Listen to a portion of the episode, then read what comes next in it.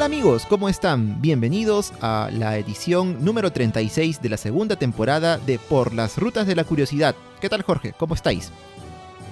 Muy bien, muy bien Daniel, listos para iniciar una nueva ruta de la curiosidad. Y bueno, hoy día no va a ser un recorrido precisamente alegre. No. Porque vamos a tratar un tema eh, más o menos recurrente, pero recurrente desde hace 2000 años aproximadamente porque el antisemitismo ha estado presente, quizás en América un poco más atenuado, es cierto, pero ha estado presente en Europa y ha sido protagonista principal, desafortunadamente, durante mucho, mucho tiempo. Y de hecho, revisando un poco la información para ir armando el programa, si tú, por ejemplo, Daniel, pones eh, antisemitismo en YouTube, lo primero que te va a soltar, contrario a lo que yo pensaba que por ahí podrían ser, no sé, documentales, un poco para explicar el tema, es cortes noticiosos eh, más o menos recientes, más o menos recientes, a lo mucho hasta hace cinco años, diciendo eh, el antisemitismo rebrota en Europa, ¿no? Eh, el antisemitismo resurge nuevamente. Incluso hay uno de ellos que dice el antisemitismo rebrota en Argentina. ¿No? Porque hubo una agresión a un rabino en Argentina y bueno, y todo ello, además que el antisemitismo, si nos ponemos a hablar en América, quizás Argentina es uno de los países que tiene mayor eh, cantidad de antisemitismo. Bueno, es, que lo vamos a, además es, por, es más que nada también teniendo en cuenta que de repente en el Perú no es una cuestión tan arraigada por el mismo hecho de que en nuestro país, a diferencia de países de Europa, a diferencia de Estados Unidos o acá en América, en Argentina, no hay una cantidad tan, eh, digamos, importante hasta cierto punto de personas judías. Y sobre todo hay que, creo, resaltar, Jorge, eh, ya empezando de repente a, a, tocar el tema en sí, que el antisemitismo engloba, es una especie de, es una, un tipo de discriminación, pero que engloba más que nada el contenido como se le llama racial como se le llama, ¿no? No, no de repente a las personas que son judías por la religión que profesan, sino por el hecho de tener ancestros judíos. Es más que nada en, lo que se basa al menos desde hace, mm, ¿qué te digo?, dos siglos, tres siglos, el concepto de antisemitismo, porque lo otro vendría a ser un antijudaísmo. También lo vimos ahí preparando el programa, pensando el nombre del mismo. Sí, y, bueno, de todas formas, eh, un poco que, sirve además para poner en contexto a los, a los oyentes y ponerles en situación sobre todo de lo que vamos a conversar. Además hay que decir de que el tema lo hemos elegido a raíz de la sugerencia de uno de nuestros oyentes, uno de los suscriptores de Patreon. Así que amigos, anímense a, a, suscribirse a Patreon, que ya, ya empezamos a subir contenido exclusivo para Patreon. Y eh, en realidad, digamos que el antisemitismo es casi casi una corriente racista de pensamiento que ha ido además evolucionando con la historia.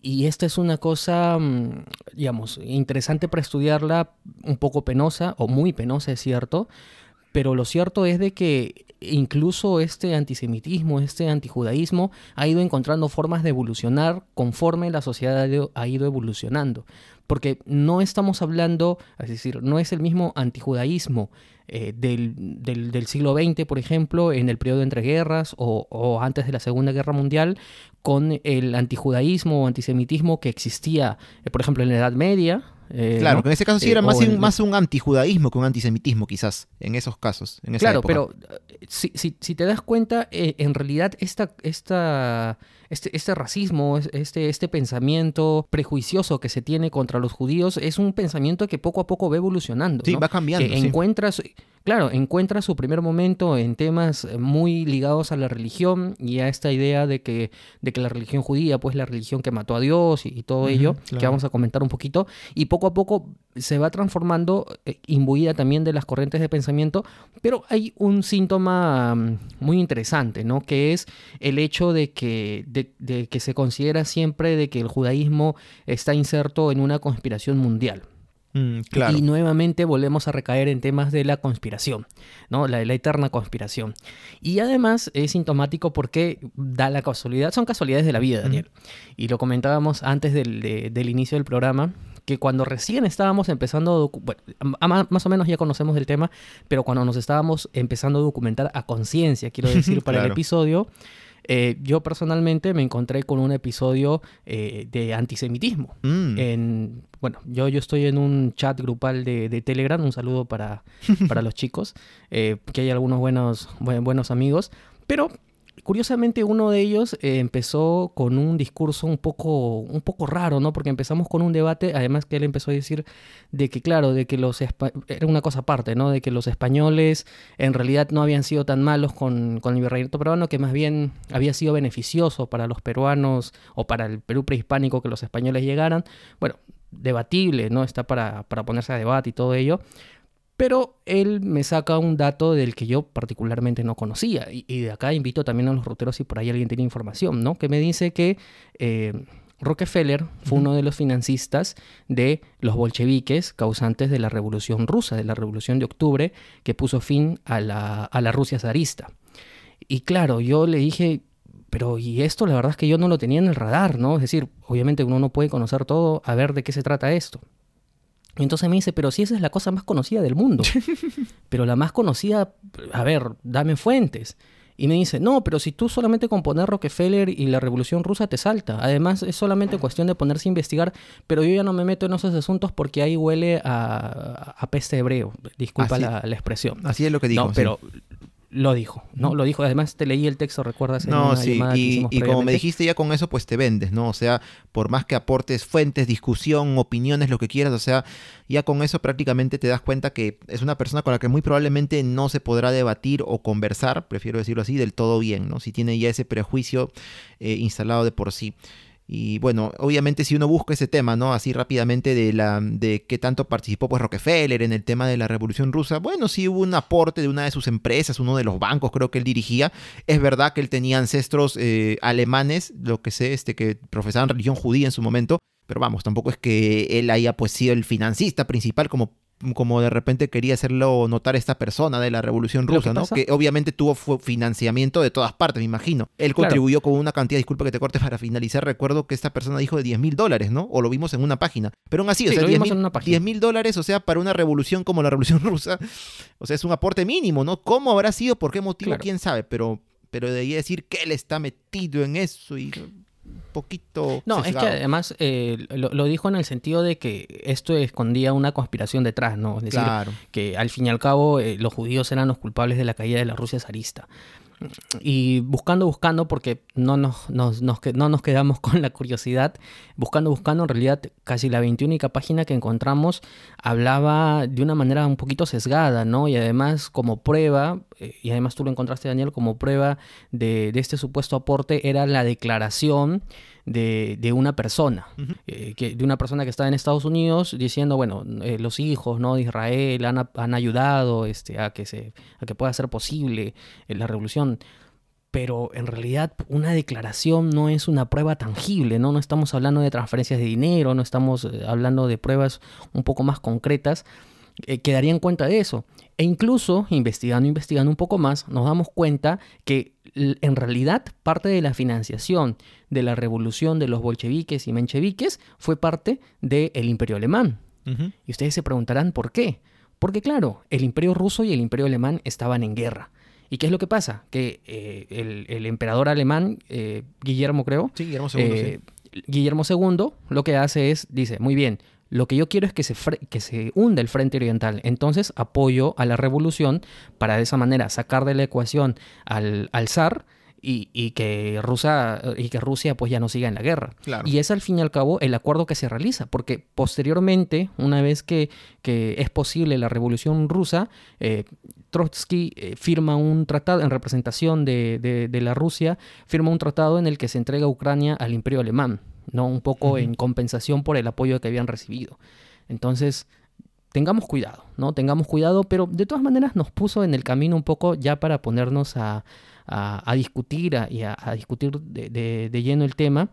Porque claro, nuevamente son estas teorías de la conspiración que también caen a las personas, ¿no? Eh, eh, y que muchas veces caemos en este facilismo de encontrar las ideas más simples y pensar de que esto es así, ¿no? Que para, todo, para, para, toda expresión humana siempre tiene que haber alguien malo. Claro, ¿no? Lo, fácil que nos resulta en realidad todos generalizar, o sea, tenemos problemas sociales en este caso, de repente lo más fácil es encontrar a un grupo de personas que no son mayoría, que son distintas a nosotros y chantar a ellos los problemas, ¿no? Sea directo o indirectamente. O sea, es decir, ellos son los verdaderos culpables de todo lo malo o decir, bueno, este, no importa, pues ellos han venido a acrecentar el problema. Y yo te lo digo también pensándolo para ese programa y salvando las distancias en todo sentido. Es el tema, por ejemplo, que hubo hasta antes de la pandemia, ¿no? De la inmigración venezolana en nuestro país. O sea, lo que, claro, todo el mundo dice, no, los venezolanos tienen la culpa de esto, de aquello bueno, nadie niega que hay malos elementos de esta nacionalidad, así como hay peruanos y todo, pero oye, vas a decir que los venezolanos son los que han fregado a nuestro país en el tema de la delincuencia y esas cosas, por favor, eso viene desde antes, ¿no? Y obvio, y esto lo digo pues habiendo yo conocido venezolanos tanto como siempre uno dice, ¿no? Buena onda, chéveres, chamba, trabajadores, los he conocido como también los he conocido malagracia, flojos, irresponsables, pero ¿qué? Por eso voy a decir que todos, todas las personas de esa nacionalidad que han venido acá son los culpables o son la mayoría. No, pues, no es así. Luego, le hago este paralelismo porque me hizo acordar mucho, ¿no? Con lo que se viene viendo con el tema del antisemitismo. Mm, mm, las distancias en este caso, pues lo, de los venezolanos viene hace pocos años, pero el antisemitismo, Jorge, como mencionaste, tiene raíces, uff, ¿no? Milenarias, hace prácticamente desde la época de Cristo, más o menos. Claro, pero ya te, ya te, por eso te digo, ¿no? Ya te brinda el panorama de cómo es que se presenta el pensamiento de las personas, ¿no? En realidad no hemos cambiado mucho.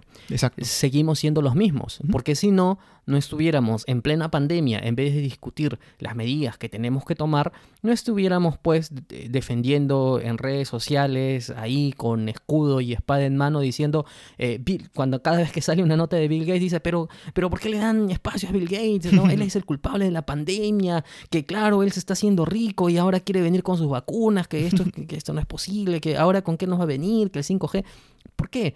Porque en realidad, eh, eh, desafortunadamente, como que, como que es más fácil para las personas buscar este tipo de, culpables, eh, olvidarse de que en realidad la realidad, valga decir, es una realidad compleja, que la explicación del presente es una explicación de muchos antecedentes, de muchos procesos sociales y, todo lo que eso conllevaría, y claro, nos es más fácil elegir al culpable de turno y se acabó. Y desafortunadamente el culpable de turno en gran parte de la historia de Europa han sido los judíos.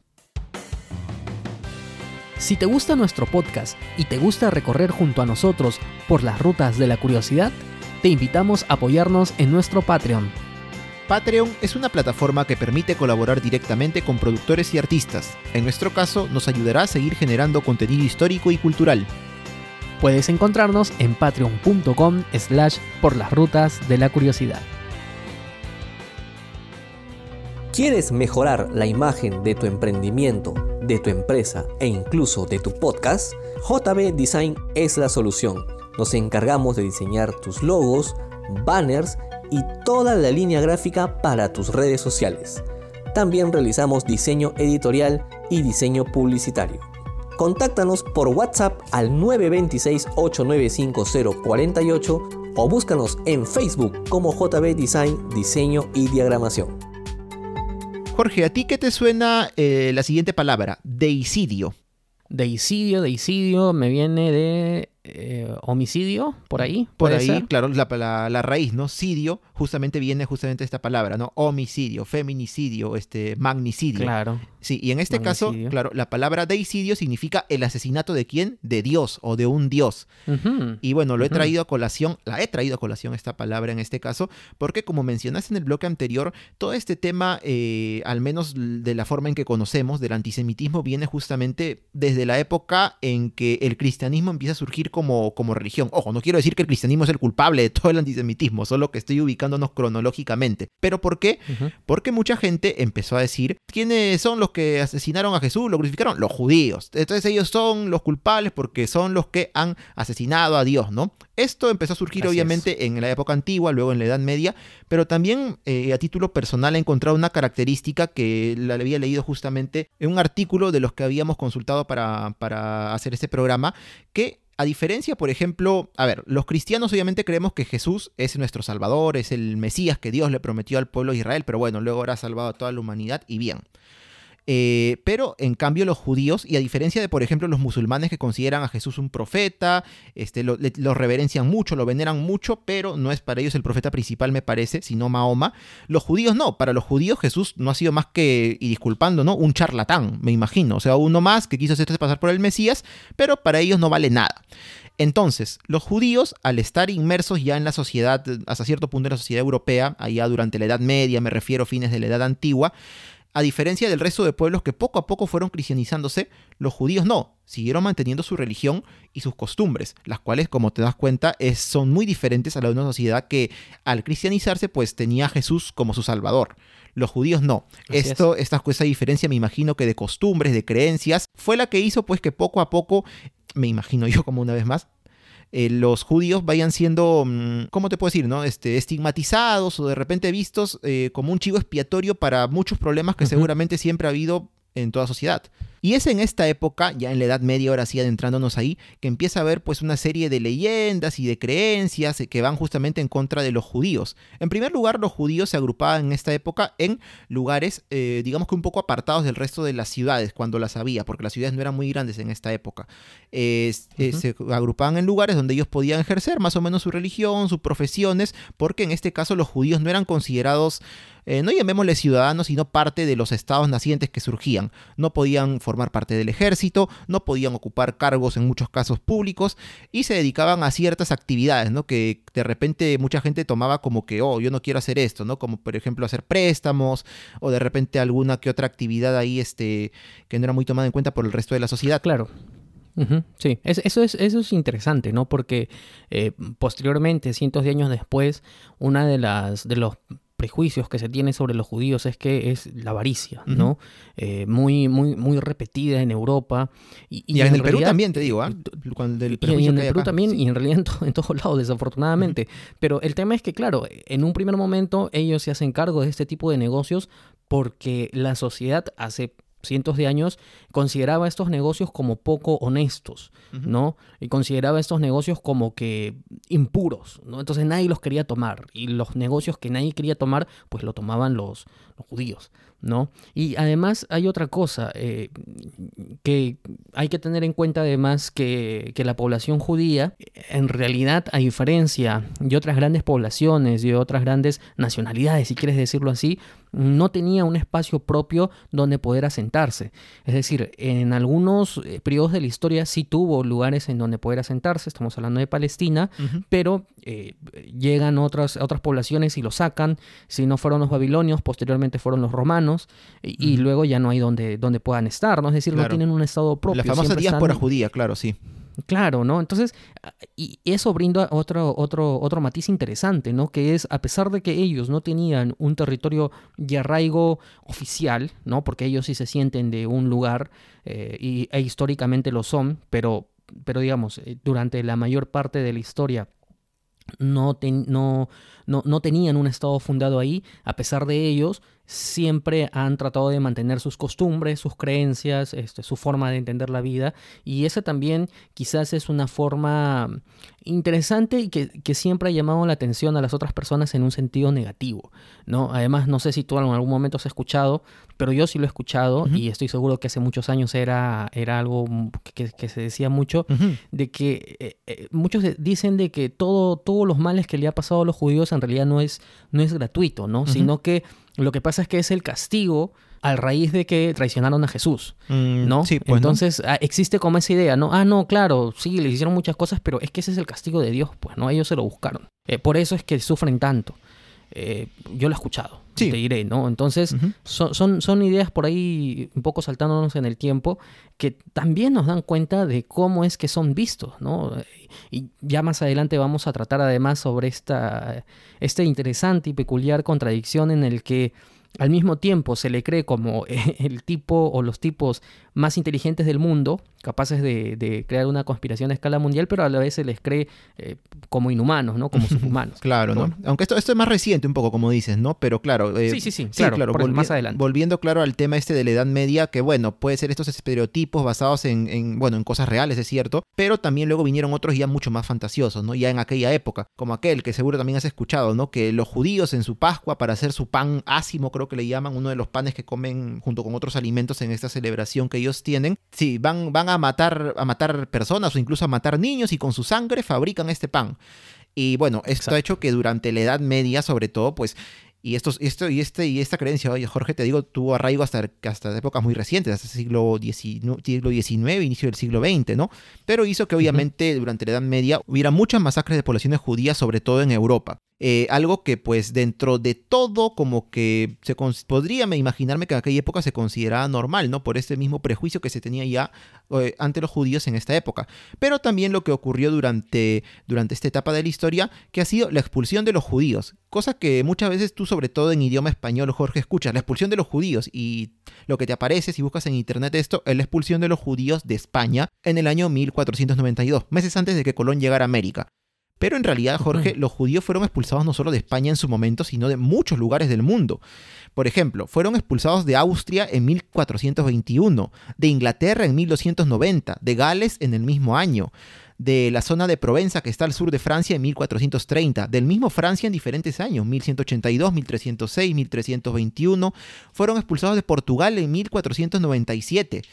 O sea, en realidad pues nos damos cuenta aquí de que por el motivo que fuere, pero hoy expulsar a todo un grupo de personas eh, solamente que por sus ancestros o por su religión, o sea, algo ha pasado ahí, ¿no? O sea, se tenía un, un encono o qué sé yo tan grande contra ellos, pues para llegar a expulsarlos, mm, por más que haya sido una época totalmente distinta como lo fue la Edad Media, nos da cuenta obviamente de todo el problema del que, que ya existía en aquella época, ¿no? Relativo al antisemitismo.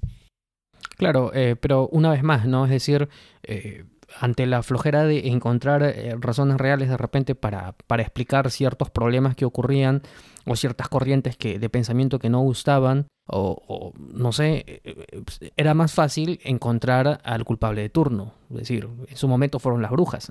claro. ¿no? Es decir, es, es mucho más fácil.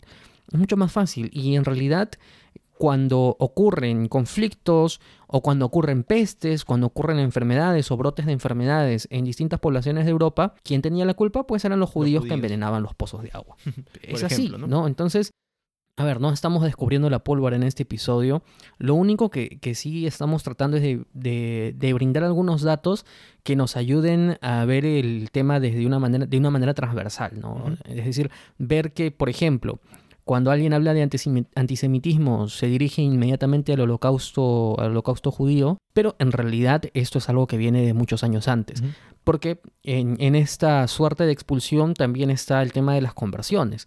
Porque, ¿qué, ¿Qué, se podía hacer como judío en ese momento si, si en muchas poblaciones eh, prácticamente se le obligaba a realizar la, conversión de la religión? Es el caso de España, es el caso de Europa, eh, es el caso, caso de Medio Oriente por zonas, ¿no? Por zonas. Porque sí es cierto que en, en, zonas del Medio Oriente, que son zonas mayoritariamente islámicas, eh, sí ha habido un respeto hasta cierto punto eh, con los judíos y, en realidad es un, respeto que en su momento se entendió porque a diferencia, por ejemplo, de ateos o de otras religiones politeístas que, bueno, igual ya, ya habían perdido vigencia, en realidad se entiende que tanto el cristianismo como el judaísmo tienen algo que ver, ¿no? Son, son, son, religiones que no sé si hermanas, pero claro, son exacto, no son como primos, son como familiares. Todas estas tres grandes religiones están, están ahí emprentadas. Claro, como son religiones abrahámicas, un poco que, cierta parte del Islam más consciente decía, bueno, está bien, obviamente no son, no son como nosotros, pero se respeta los, las tradiciones de ellos y se les deja ahí y que, que, realicen las cosas que quieren realizar.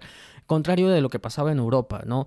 Porque incluso con los judíos ya conversos, eh, la Inquisición empieza a realizar una persecución justamente contra los judaizantes.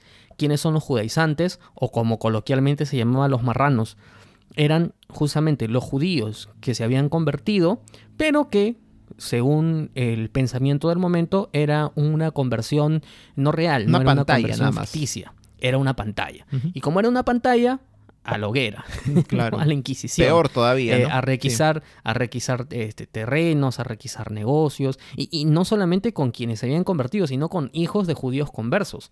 Eh, eh, una de las supuestas pruebas que se realizaba era, por ejemplo, que te invitaban un pedacito de, de este chancho a la caja china.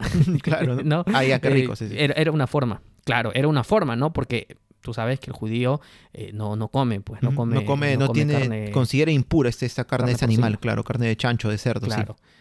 Entonces era una forma. Eh, y en realidad esto es algo que se va a ir repitiendo, ¿no? Porque años más tarde también van a nacer corrientes eh, filosóficas judías que, que un poco como que explican. Incluso de parte de las propias autoridades religiosas judías, un poco como que dicen, tranquilos, si la presión del lugar en donde vive les obliga a cambiarse de religión, cámbiense de religión siempre y cuando en su propio interior continúen eh, teniendo la tradición judía, o sea, dentro de claro. sí mismos, ¿no? O sea, tranquilos, ¿no? O sea, es un poco más ya, eh, un poco más un tema de supervivencia, ¿no? Claro que sí, claro que sí. Y, y- y de todas maneras, Jorge, esto es muy interesante porque, claro, con el transcurrir de los años, ya entrando a la edad moderna, que este es lo que vino, bueno, de la Edad Media, ya vienen estos otros pensamientos ya derivados de la ilustración y todo aquello que también influyeron en el pensamiento de algunos eh, filósofos y pensadores que eran judíos. Porque, claro, a diferencia de lo que ocurría en la Edad Media, por ejemplo, como te decía, que habían barrios este, donde vivían los judíos, profesiones a los que ellos se dedicaban, eh, costumbres este, que seguían de repente muy, muy al pie de la letra, ya con el advenimiento de estas nuevas corrientes de pensamiento, es que algunos de ellos dicen, no, ¿por qué no tenemos derecho, por qué no pensamos en involucrarnos de frente en la sociedad? ¿no? Podemos también estudiar, podemos ser médicos, podemos ser este, músicos, podemos trabajar en lo que querramos, podemos vestirnos como cualquier otro cristiano o de otra religión, ¿no? Y normal, porque podemos seguir siendo judíos, podemos seguir eh, practicando nuestra religión, tener nuestros ancestros, nuestras costumbres, pero todo de puertas para adentro, ¿no? Podemos mezclarnos con el resto de la gente.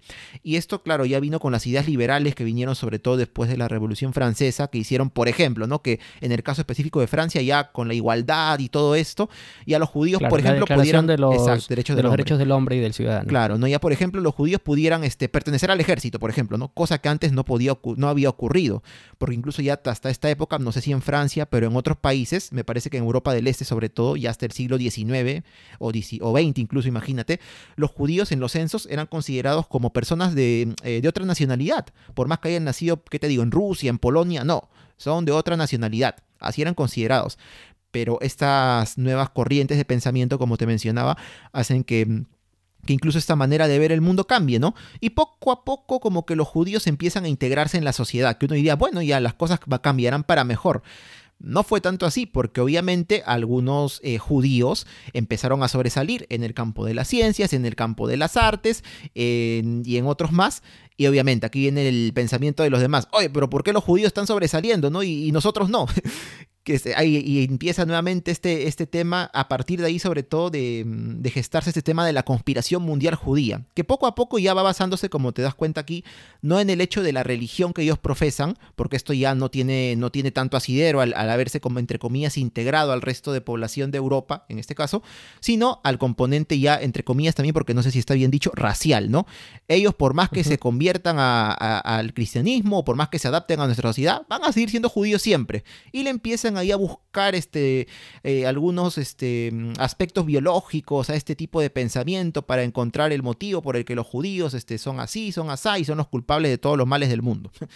Sí, como te decía, este antijudaísmo eh, evoluciona. Claro. Es decir, ya estamos en una etapa en la que la religión pasa a un segundo plano, porque estamos en una época más racional, ya hemos pasado o estamos pasando la época de la ilustración, vienen nuevas ideas, eh, el protagonista ahora es el ciudadano, ya no estamos hablando, a excepción de la Rusia imperial y otros lugares como. China y Japón, ya no estamos hablando de, de imperios eh, en los que los reyes son representantes de Dios y las personas son únicamente siervos, sino que son personas que ya ganan protagonismo dentro de la sociedad y el poder se entiende, además siguiendo las ideas a propósito de, de Rousseau, del que vamos a hablar en Stalkers la próxima semana, Ajá, sí. eh, eh, plantea, plantea un cambio, ¿no? Plantea un cambio con su contrato social y, claro, dice de que en realidad el poder está en los ciudadanos, ¿no? Y que los ciudadanos a través de una república y a, a, través de la democracia y eligiendo representantes pueden hacer valer su poder para legislar sobre ellos mismos.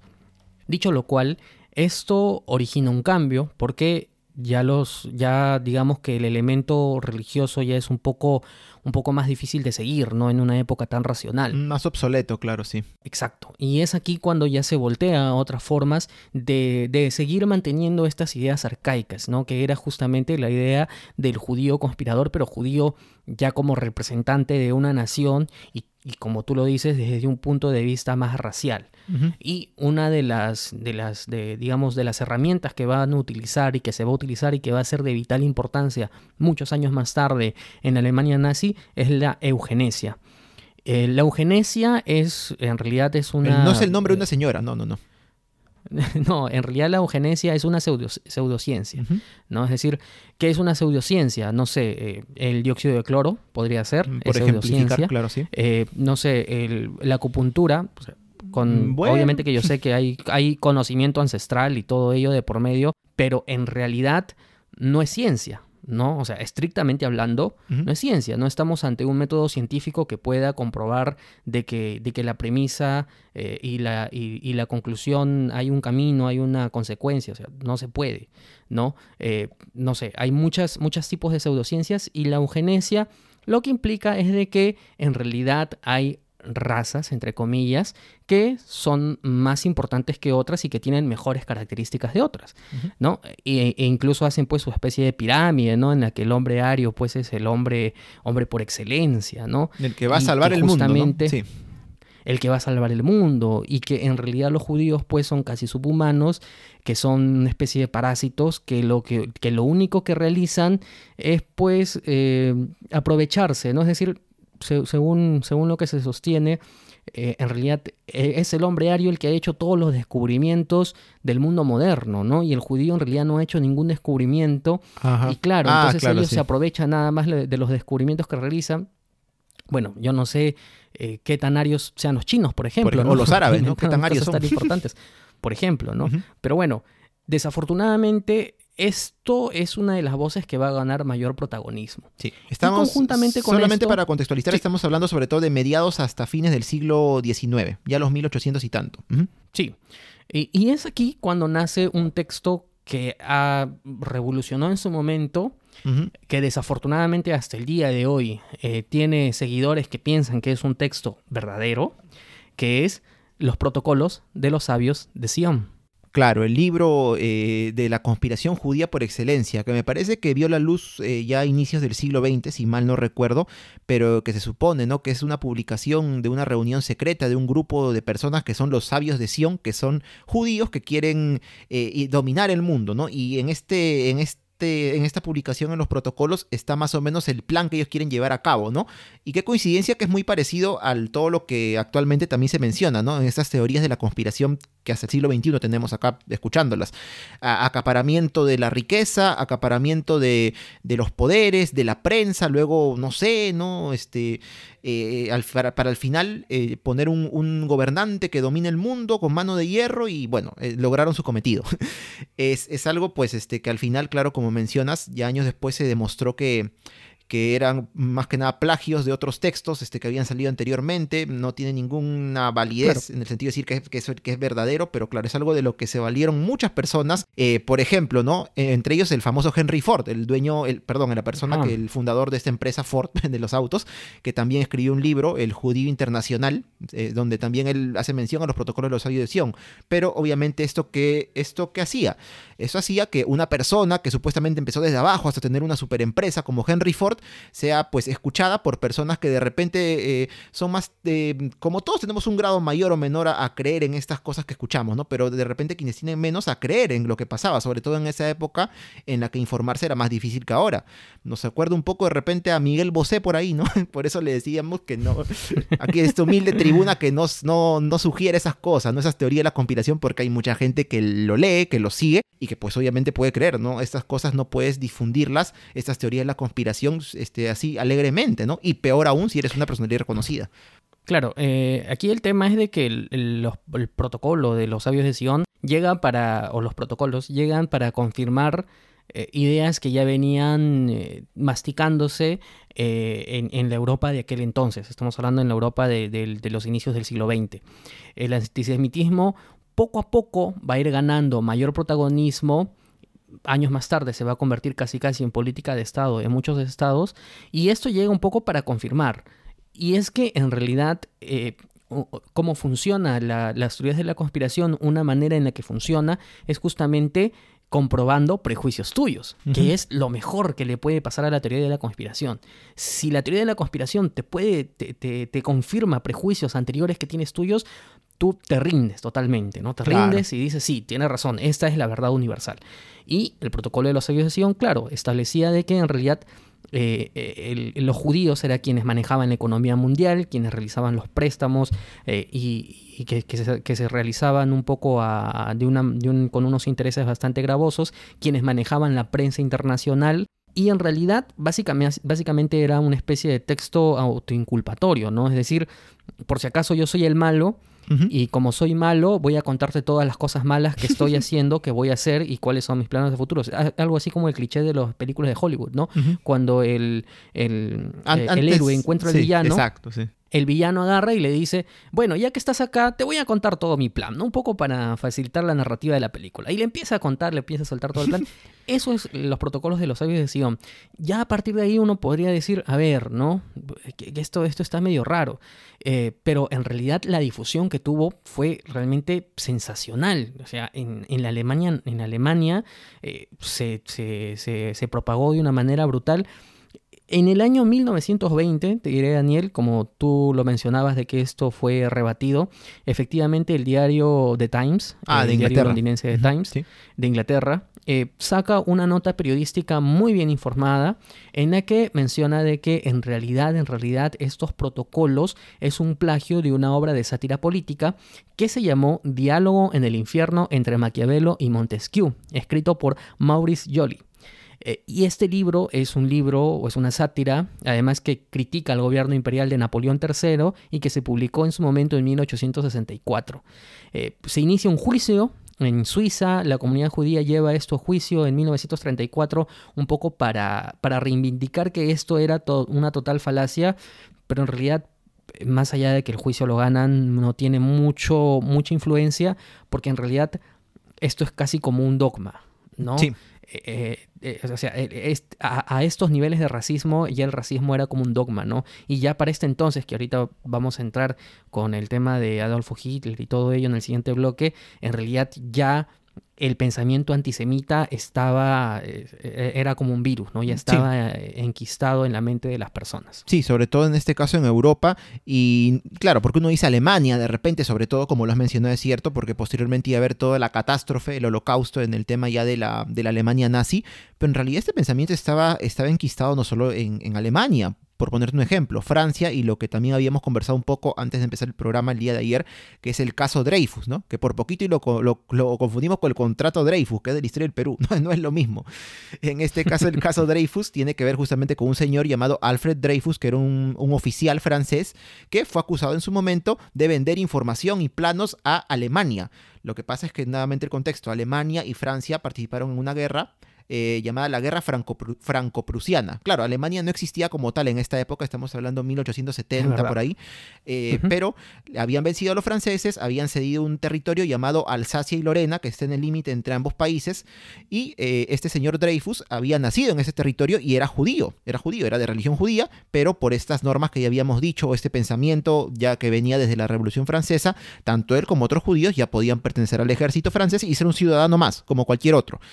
Pero acá empezó este prejuicio, ¿no? Este, ¿Quién le ha vendido estos planos, esta información a los alemanes o a los prusianos? Bueno, busquemos, busquemos, busquemos. Ah, este debe ser, ¿no? Porque es, ¿Por qué? Porque es judío y porque nació en Alsacia, que es la región este, que está en disputa con Alemania. Le hicieron un juicio, un tribunal militar, eh, pese a que él se defendió y expuso razones y todo, e incluso posteriormente se encontró al verdadero culpable, que era un, era eh, un francés también de origen extranjero, en este caso húngaro, llamado Esterhazy, si mal no recuerdo, o si está bien pronunciado, ¿Y qué pasó? En este momento, ya, ya de repente saliendo un poco del tema del antisemitismo, ¿qué hicieron los franceses? En vez de decir, bueno, vamos a, disculparnos con Dreyfus y hacer que vuelva porque lo habían llevado preso a la isla del diablo en, Guyana francesa, en Sudamérica. La isla del diablo. Imagínate, pobre hombre, ¿no? Vaya isla. Vaya isla, ¿no? Vamos a disculparnos y que vuelva y a encarcelar o juzgar al culpable, darle un castigo. No, este, decimos como el país y la sociedad y la nación no puede equivocarse. No, ya caleta, nomás hay que hacer que que, hacerle un juicio así a Esterjas y al verdadero traidor, este, lo sacamos bien librado y la gente se olvide de Dreyfus y todo, ¿no? Y claro, esto, esto también este, encendió una, una, polémica muy, muy grande en Francia. Este, incluso si tú ves algunas caricaturas de la época, es lo que, clase, lo que muchas veces ocurre ahora, ¿no? Que dicen, en la mesa no hables ni de religión, ni de política, ni de deportes, porque todos se terminan peleando. En esa época hay una caricatura de una familia que dice, en la mesa dicen, no vamos a hablar del caso Dreyfus y ponen, y hablaron del caso Dreyfus y todos se agarran a golpes. Eh, la polarizó mucho la sociedad francesa en ese entonces, ¿no? Este, entre los que defendían a Dreyfus y los que no. Al final, bueno, a Dreyfus hasta cierto punto se le reivindicó, participó en la Primera Guerra Mundial, pero el hombre murió prácticamente en el olvido y, este, y no del todo reivindicado, porque incluso lo que se hizo al final fue que el presidente de Francia lo indultó. O sea, no es que se demostró su inocencia y quedó bien, sino que él llevó tantos años preso en este lugar tan feo que era la isla del diablo, que le propusieron, oye Dreyfus, ya, este, mejor este, acepte el indulto del presidente o pídele. Y el presidente le dio el indulto y quedó libre, ¿no? Cosa que incluso sus más eh, acérrimos defensores les, les indignó, porque le dijeron, oye, ¿cómo no es posible que sigas luchando por tus derechos y en vez, ahora con este indulto es como que si hubieras aceptado ser culpable? Y se distanciaron y se, y se, enemistaron. Pero bueno, esta triste historia nos hace ver justamente que el antisemitismo estaba en boga no solo en Alemania, sino en gran parte de Europa, tanto occidental como central y oriental, a fines del siglo XIX e inicios del XX. Y va a llegar a su punto máximo, sobre todo en la década del 20, en la década del 30, específicamente en la Alemania nazi.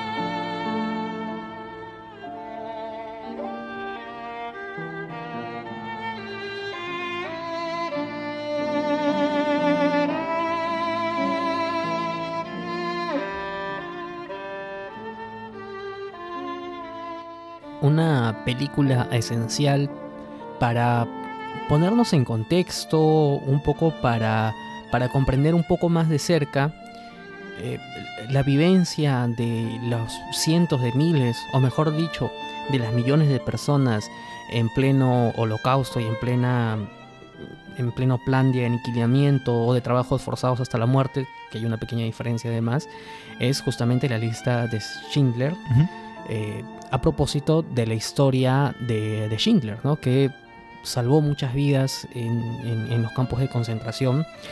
Y vamos, es, una historia realmente muy buena. Yo he visto la película de Daniel, súper recomendada para quienes no la hayan visto aquí en, Por las Rutas, ruteros incluyendo esto. Además está en Netflix. sí, está en Netflix. Por favor, véanla. Dura dos horas y casi tres horas creo, pero vale totalmente la pena. Eh, sobre todo ya en, en, la última escena, no, no voy a hacer spoilers, pero hay una carga de dramatismo importante. Y Jorge, creo que es lo más importante sobre estas películas, eh, en este caso, que retratan este, este terrible periodo de la humanidad y de la Segunda Guerra Mundial específicamente, que es el Holocausto porque de repente, de repente, no lo sé, tanto esta película como otras que yo sí he visto, eh, como por ejemplo El niño de pijama de rayas, que es bastante emotiva, o La vida es bella, ¿no? que bueno, por su mismo nombre es una película un poquito más bonita, pero al final es triste también, eh, tienen que tener, creo, esa, esa carga de, más que, más que de repente una exactitud histórica, eh, está bien que tengan esa carga de, de, dramatismo del tema sentimental, para darnos cuenta realmente la condición en la que vivieron esas personas, ¿no? En este momento. Los judíos, también los comunistas, los gitanos, los homosexuales, los eslavos, eh, los disidentes y todas las personas, las, Presos políticos. Claro que sí, la cantidad tremenda de personas, pues que, que, y millones, como tú dices, que fueron víctimas en este, en este holocausto, que engloba en realidad eh, principalmente a los judíos, que fueron la, la, población más afectada, pero también al resto de personas que, que acabo de mencionar. Eh, incluso peruanos también. También, por, por supuesto, ¿no? Pero... Está, por ejemplo, lo que cuenta el libro de Raúl Tola. Eh, Claro, La Noche sin Ventanas. Lo recomendamos para quienes quieran de repente saber un poquito más de la participación de peruanos durante ese contexto tan difícil de la Segunda Guerra Mundial. Y también mencionaba este tema de la precisión histórica, Jorge, porque también como lo conversamos antes, eh, más que el tema ahorita de centrarnos en las cifras y todo aquello de la cantidad de personas que murieron, y como también ya lo hemos dicho anteriormente en otros programas respecto a otras tragedias que ha habido en el mundo, oye, así mueran 20 millones, 6 millones, 1 millón, 100 mil, 10 mil, 100, es una tragedia, son vidas humanas que se pierden y en este caso a causa de un genocidio. O sea, te mato solamente por el hecho de haber nacido o judío o gitano o de repente otro, otro tipo de condición, este, no sé, eh, sea, sea este, de nacionalidad o qué sé yo, ¿no? Pero solamente por ese hecho. Es un genocidio. Esto es la definición perfecta de, esta, de ese término, ¿no? Que a veces tal vez no es usado de la forma correcta, pero este sí, en esta ocasión sí.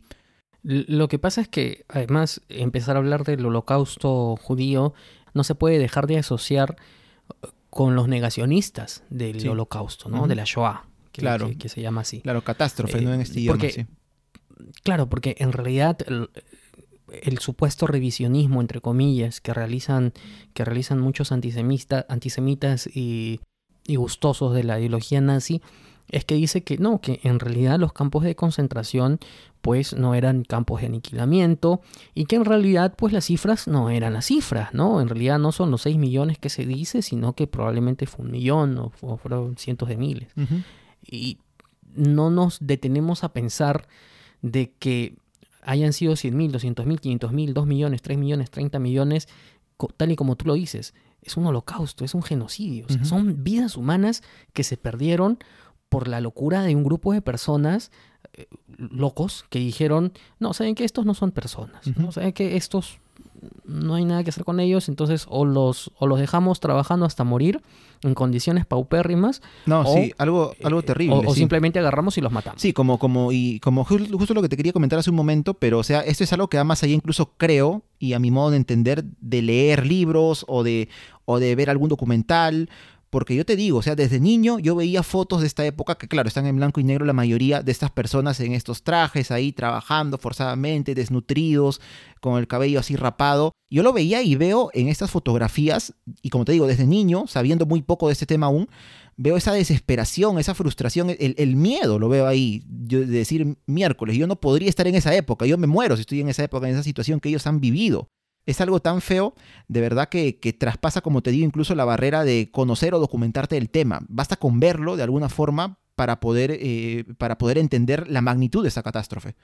Así es. eh, no sé, es, es, es la expresión de la crueldad humana a su enésima potencia. Mm, Es eso. Pero bueno, la pregunta es, ¿cómo llegamos a este punto? Y cómo llegamos a este punto fue, todos lo sabemos, ¿no? En realidad, mucha de esta política vino de una política de la, de la Alemania nazi con, con la llegada de Hitler al poder. Pero a ver, tampoco cerremos los ojos. Eh, lo que pasaba en Europa era de que muchos años antes, cuando la Europa occidental más o menos era más libre y los judíos podían hacer su vida de una manera más o menos normal, lo que veíamos en la Rusia imperial era de que a los judíos se les, se, se- se les perseguía. ¿no? Y aquí se hace famosa una palabra, los pogromo, eh, en realidad son ataques eh, previamente acordados a negocios judíos, a familias judías, se realizan matanzas, se realizan saqueos, se realizan violaciones y ya no saben a dónde ir eh, justamente los, los judíos ¿no? de la Rusia. Algunos empiezan a, a emigrar, muchos de ellos a Estados Unidos, muchos de ellos a Europa, pero años más tarde, cuando en Europa ya existe la idea antisemita, alimentada por esta pseudociencia que es la eugenesia y alimentada por un discurso político de odio en muchos países de Europa además, eh, poco a poco se le va quitando derecho a los judíos. ¿Y a dónde nos llevamos a los judíos? ¿Y a dónde se van los judíos? Porque llega un momento en el que ya no tienen a dónde irse. Claro, en Alemania en este caso. Lo ¿no? que Claro, lo, lo que sucede en Alemania, bueno, eh, está de más decirlo, ¿no? Más Sí. o menos todos lo sabemos. No, claro, pero me refiero a que empezó, empezó de esta forma, ¿no? También, de a poco fueron perdiendo sus derechos Claro. hasta llegar al, ya al el holocausto en sí mismo. Claro, eh, por eso, a, a eso iba, ¿no? Al final, eh, Hitler es parte de un partido político más en su momento, un partido político más que, a- que aglomera la frustración de muchos soldados que participaron en la Primera Guerra Mundial y que no están de acuerdo con el Tratado de Versalles, pero Eh, lo interesante, entre comillas, es que viene con una idea más o menos mística, más o menos un poquito hasta, no, no diré hasta trastornada, pero, pero también, ¿no? Está trastornada, que es que ellos casi casi se creen como los mesías arios, ¿no? En el sentido de que lo que van a hacer es establecer un espacio vital, van a expulsar a todos los que tengan que expulsar y van a, van a exterminar a todos los que tengan que exterminar, entre ellos a los judíos, que es el enemigo número uno, porque Hitler dice que los judíos es, eh, eh, una vez más, los culpables de que Alemania pierda la Primera Guerra Mundial. Sí. Qué novedad.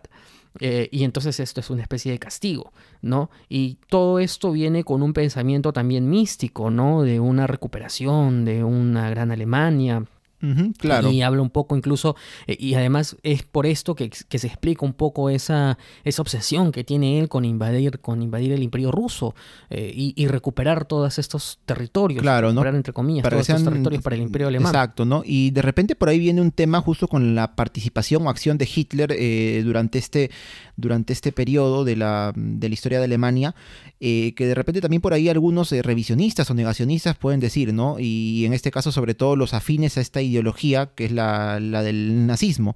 De decir, Hitler de repente no estaba tan enterado porque no hay ningún documento que acredite que él sí haya dicho, ¿sabes qué? Vamos a matar a los judíos o exterminarlos. Bueno, sabemos en primer lugar la retórica de Hitler, o sea, él, leamos nada más Mein Kampf, mi lucha, y, y, estoy seguro que ahí nos vamos a dar cuenta de lo que has mencionado, ¿no? Para Hitler los judíos serán el problema del mundo, la escoria del mundo y todo lo que quieras. Y bueno, por más que de repente no se haya encontrado un papel que diga yo, Hitler, autorizo que a partir de ahora empiecen a exterminar a los judíos, vamos, por favor, este, es obvio que él no, hubiera, estoy seguro que no hubiera estado en desacuerdo con esta idea, es lo, el 99% de seguro que, que, que, que él hubiera estado totalmente de acuerdo. Ahora, el tema también es que eh, si bien los judíos, como había mencionado, van perdiendo sus derechos poco a poco, eh, apenas Hitler llega al poder, primero les quitan la nacionalidad, anulan matrimonios con las personas arias, como le llaman ellos, eh, ya no pueden trabajar, los confinan en guetos, ¿no? que son como barrios judíos en cada ciudad, en Alemania, en Polonia, en los lugares que los alemanes van conquistando o invadiendo. Eh, pero llega un punto también en que empiezan pues a ser exterminados simplemente así, ¿no? Como que vamos a, fusilarlos, ¿no? Vengan acá, ustedes un grupo de judíos o de polacos también, qué sé yo, caben sus propias tumbas, los matamos, ¡fum! los enterramos. Pero bueno, ahí se dan cuenta entonces que no, esto no nos va a ayudar porque los estamos exterminando, sí, pero a un ritmo muy lento. ¿Qué hacemos? Y empiezan a crearse ya no solo los campos de perdón, los campos de concentración o los campos de trabajo, sino también campos de exterminio, es decir, campos también como que de concentración, pero destinados específicamente a matar judíos, sobre todo, ¿no? Junto con las otras este, personas que decimos, pero en este caso específicamente judíos y este de la forma que todos conocemos, ¿no? Con las cámaras de gas y toda esta terrible muerte que vino para ellos. Es la industria del horror. Sí. Eh, es eso, ¿no? Es la industria del horror, es eh, tratar de enfocar los esfuerzos, eh, de organizar, como que tú, no sé, en una entidad del Estado te pongas a organizar una oficina de un ministerio para responder, entiendes, una necesidad pública, pero la necesidad pública del Estado nazi era la de exterminar eh, cantidad de judíos y de prisioneros de guerra que tenían. Pero mira, antes de ello, en realidad, el el discurso de odio ante los judíos va creciendo poco a poco. Tú lo mencionaste en esto, que se le quita un poco la, nacionalidad, se le quita los derechos. Eh, eh aquí hay algo más o menos importante que pasa, que es la ley de ciudadanía del Reich alemán eh, y la ley para la defensa de la sangre y honor alemán que básicamente establecía que los ciudadanos eran solamente los alemanes y se prohibía todo lo demás. El problema es de que el judío eh, y además con una ley anterior también ya no podía ejercer ninguna clase de, oficio público, ¿no? Si eras juez, si eras abogado, si eras comerciante, simplemente ya no podías hacer nada. Y aquí hay una cosa que de repente tampoco no se dice mucho, ¿no? Y yo sí hoy ya quiero decirla, que es que cuando empieza a ocurrir todo esto, eh, lo primero que quieren hacer los judíos en todas estas zonas es escapar. Lo que quieren es irse. Pero Estados Unidos tampoco ya no quiere seguir recibiendo judíos. O, en, realidad, para ser justos, Estados Unidos ya no quiere seguir recibiendo eh, inmigrantes, ¿no? Porque ellos entendían de que no había forma. Es así, Daniel, que el presidente Roosevelt de Estados Unidos organiza una conferencia internacional antes de la guerra con los países democráticos de Europa. Eh, esta conferencia se realiza en la ciudad de Vienne, en Francia, en la que más o menos se discute qué hacer.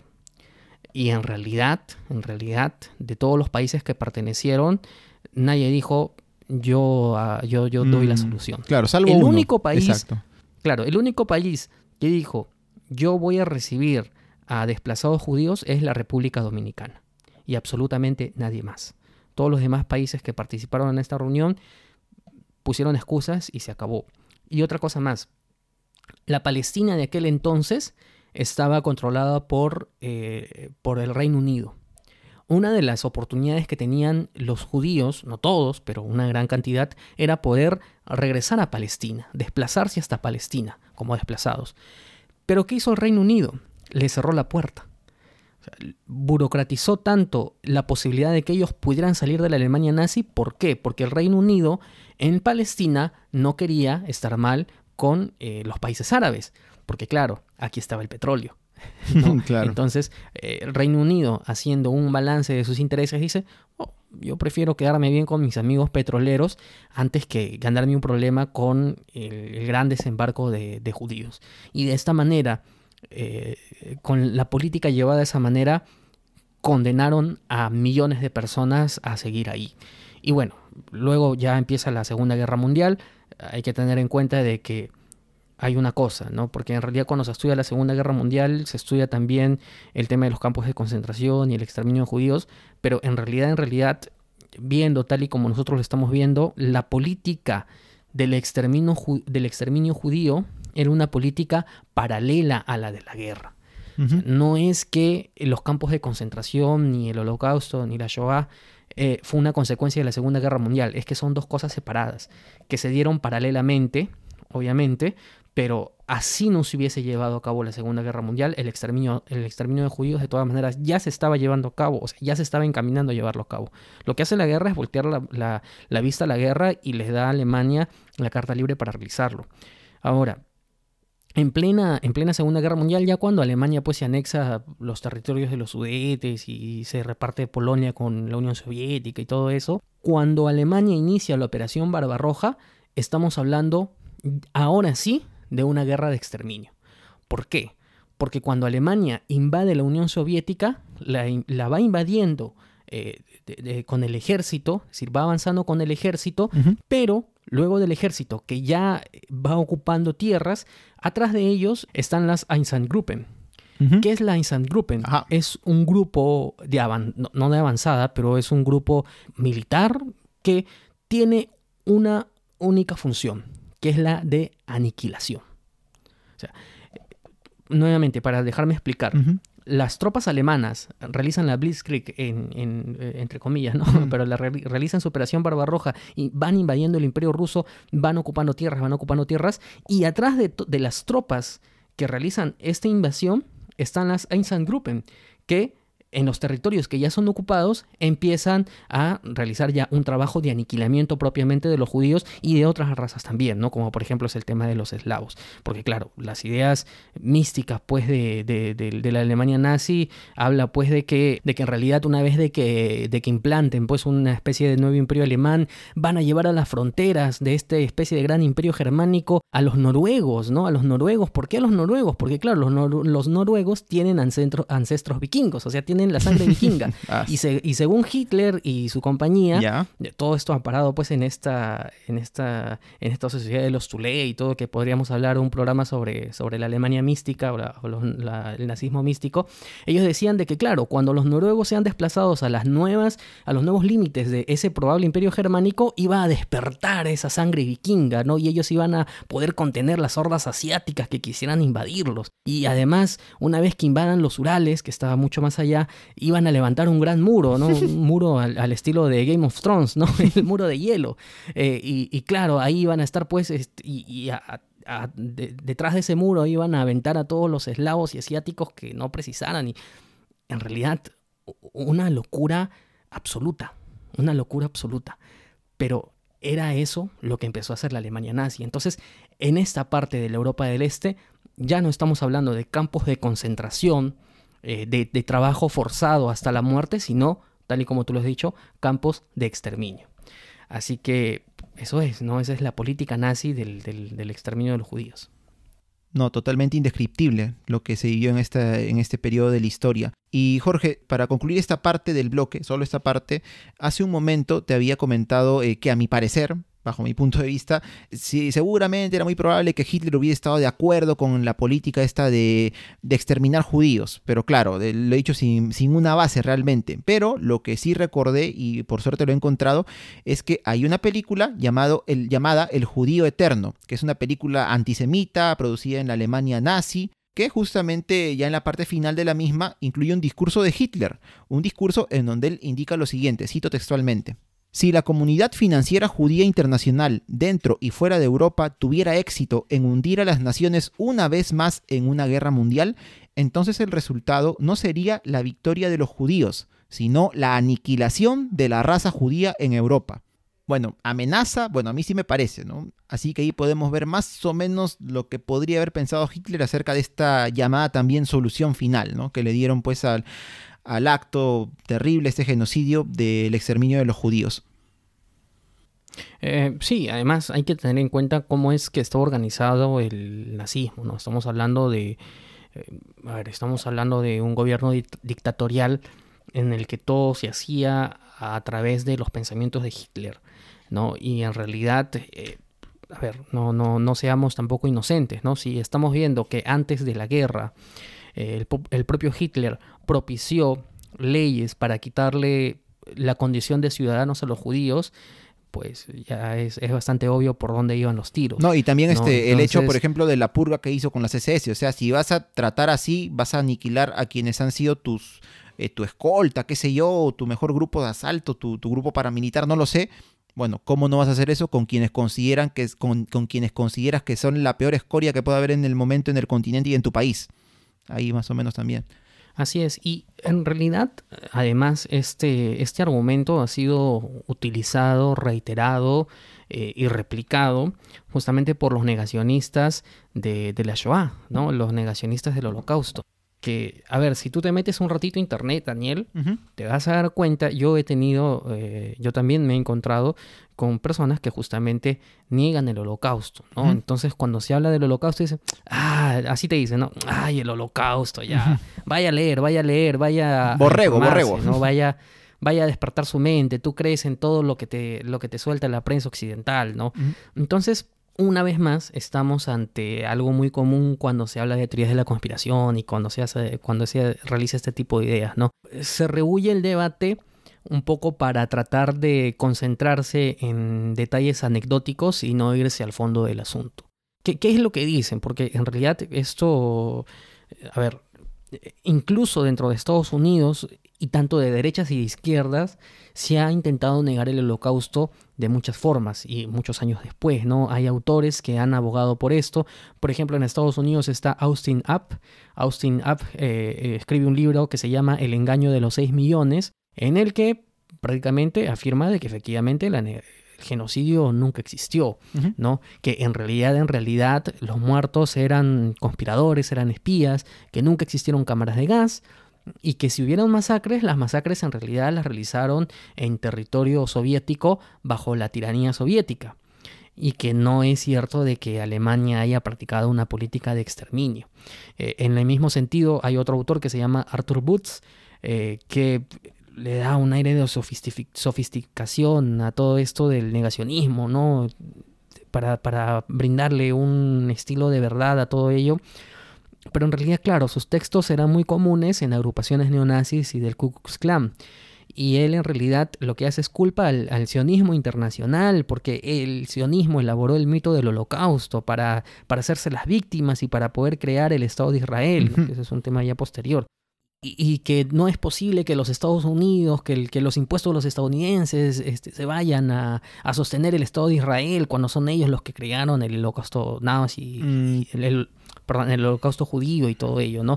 Entonces, es una de las ideas que se van, que digamos que se, que, que, se van propagando en el sentido de la negación, pero no solamente vienen de la derecha, también vienen de la izquierda. Sí, Jorge, y esto, esto, disculpe, es muy interesante, justo lo que mencionas del tema de que, la, de que las, estas ideas vienen de derecha o de izquierda, este tipo de movimientos políticos, porque claro, eso también deja sin piso a estas personas que dicen que la revolución rusa y todo el comunismo que vino es parte de la conspiración internacional, ¿no? Que son judíos quienes fueron los que iniciaron esto y este es parte de su plan, el implantar el comunismo en el mundo y tanta cosa.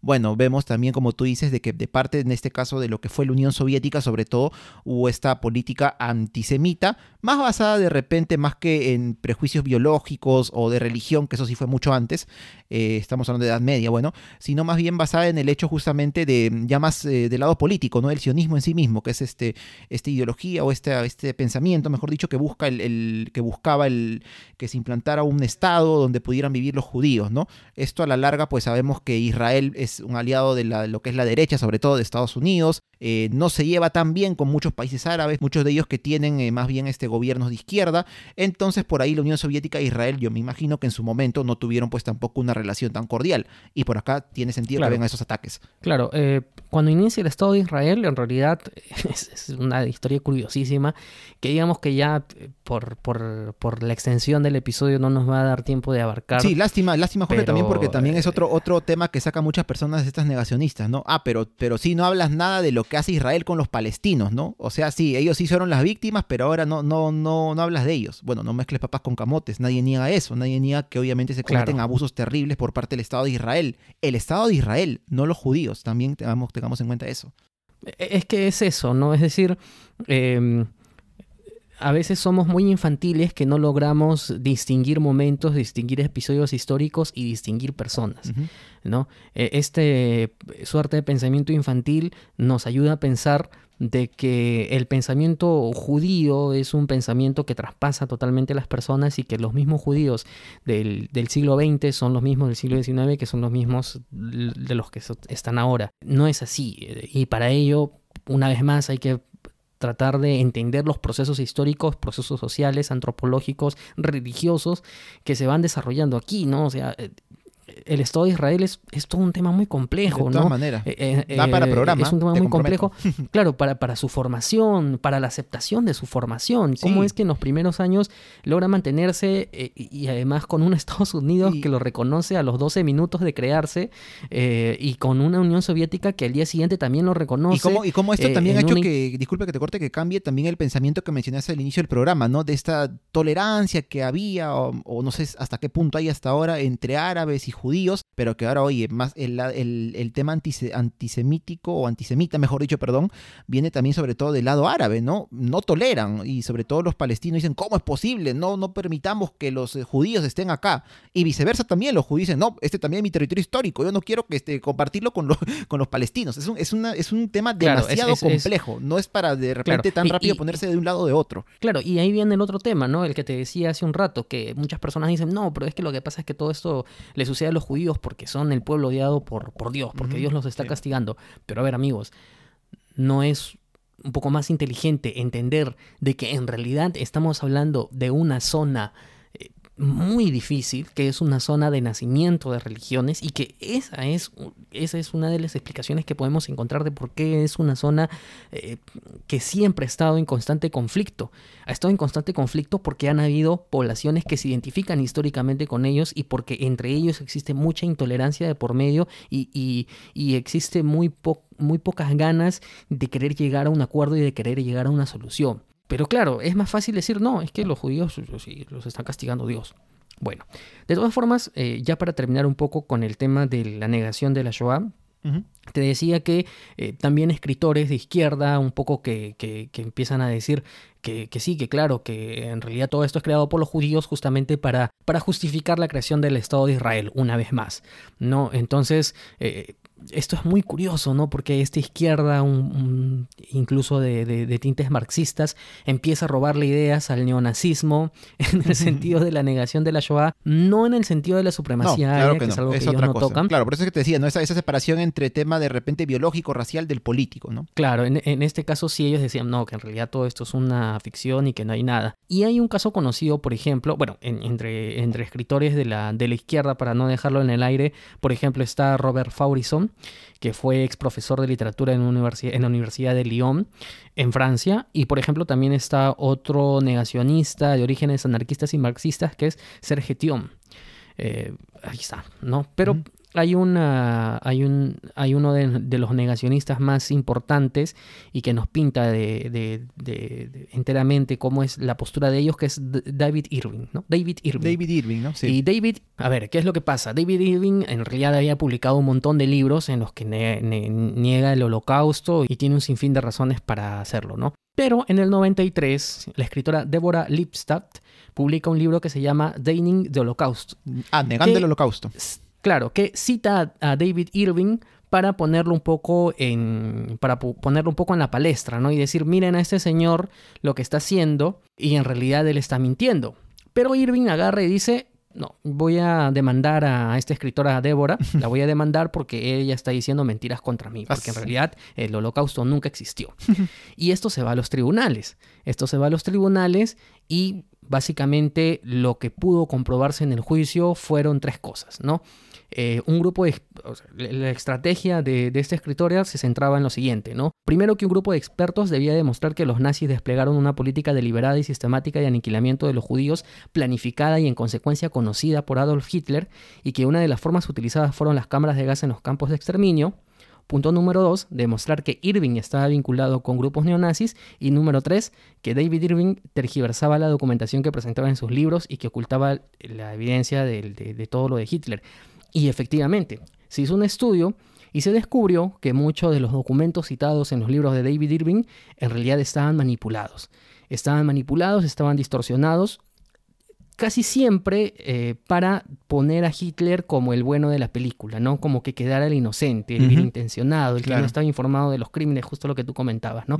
Por ejemplo, se descubrió que Irving alteró la traducción de relatos sobre las órdenes que impartió el, propio Hitler en el golpe de Estado de Múnich en 1923 y en la Noche de los Cristales Rotos en 1938. ¿Con qué fin? Con el fin de suavizar la imagen, obviamente, de Hitler.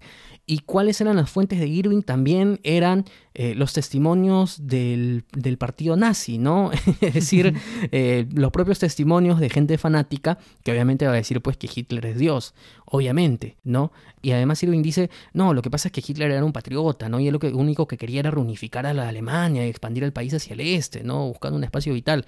Claro, lo que no contaba Irving es que toda esta zona estaba llena de personas, estaba llena de judíos que fueron exterminados. Y luego, con respecto a las cámaras de gas, se descubrió pues que este Irving no tenía ninguna clase de conocimiento de cómo podrían funcionar estas, eh, estas cámaras de gas, ¿no? Entonces, al final, y, ya por el tiempo se nos está yendo totalmente, ya no hay, no hay posibilidad de que pueda, pueda seguir ahondando en el tema, pero por favor búsquenlo, búsquenlo porque es, es realmente muy interesante.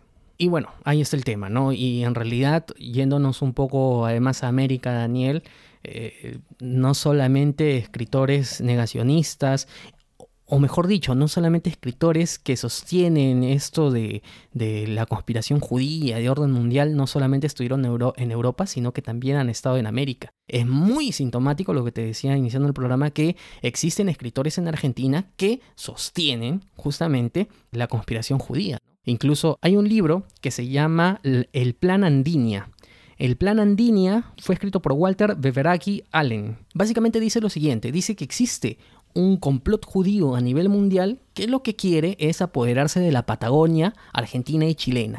¿Con qué? Con el fin de separar a estos dos países y formar un nuevo Israel en América del Sur.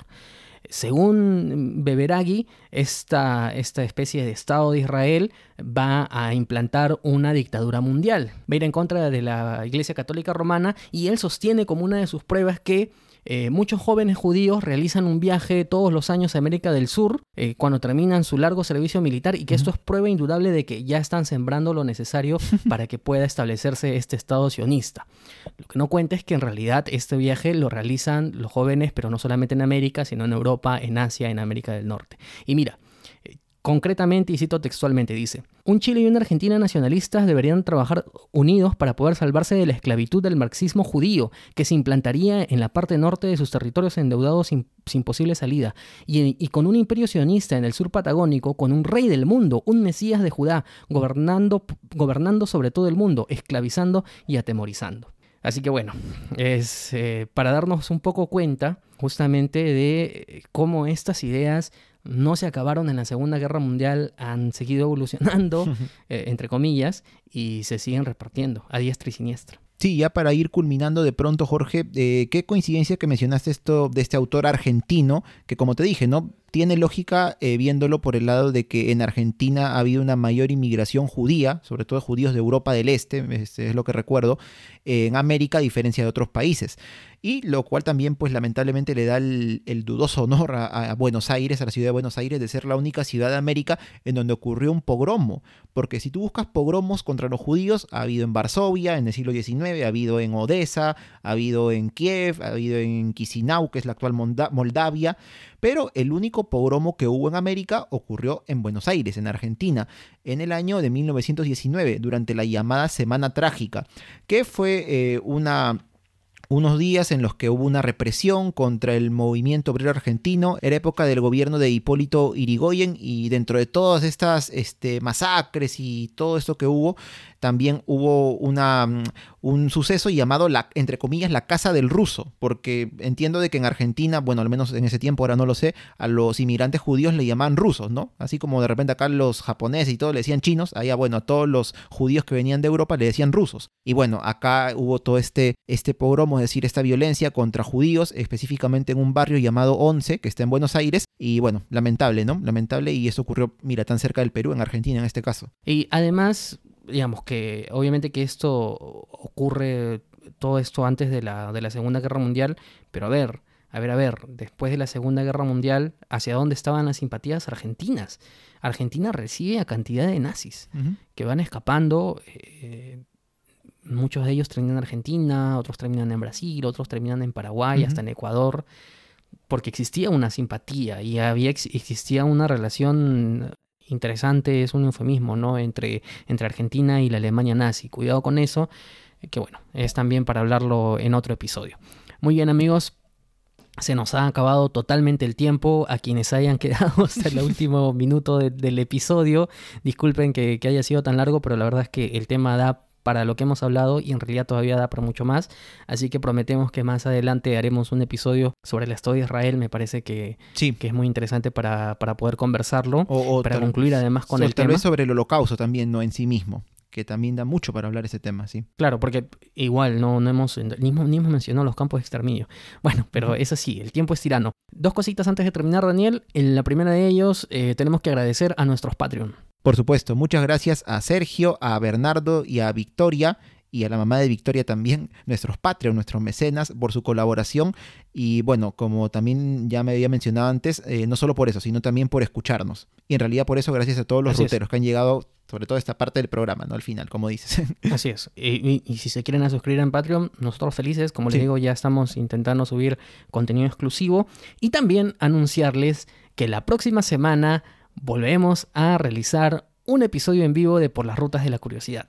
Porque el sábado 15 de agosto, entre las 9 y 10 de la noche, atentos a las redes sociales, vamos a realizar un episodio en vivo. Nuevamente vamos a regresar a la historia del Perú y como premio, eh, entre comillas, a los que se han quedado, desde ya les vamos anunciando cuál es el tema. Vamos a hablar de la resistencia de los incas de Vilcabamba. Así que, Así que estén atentos. esta semana, el sábado, pero el programa lo lanzamos la próxima semana.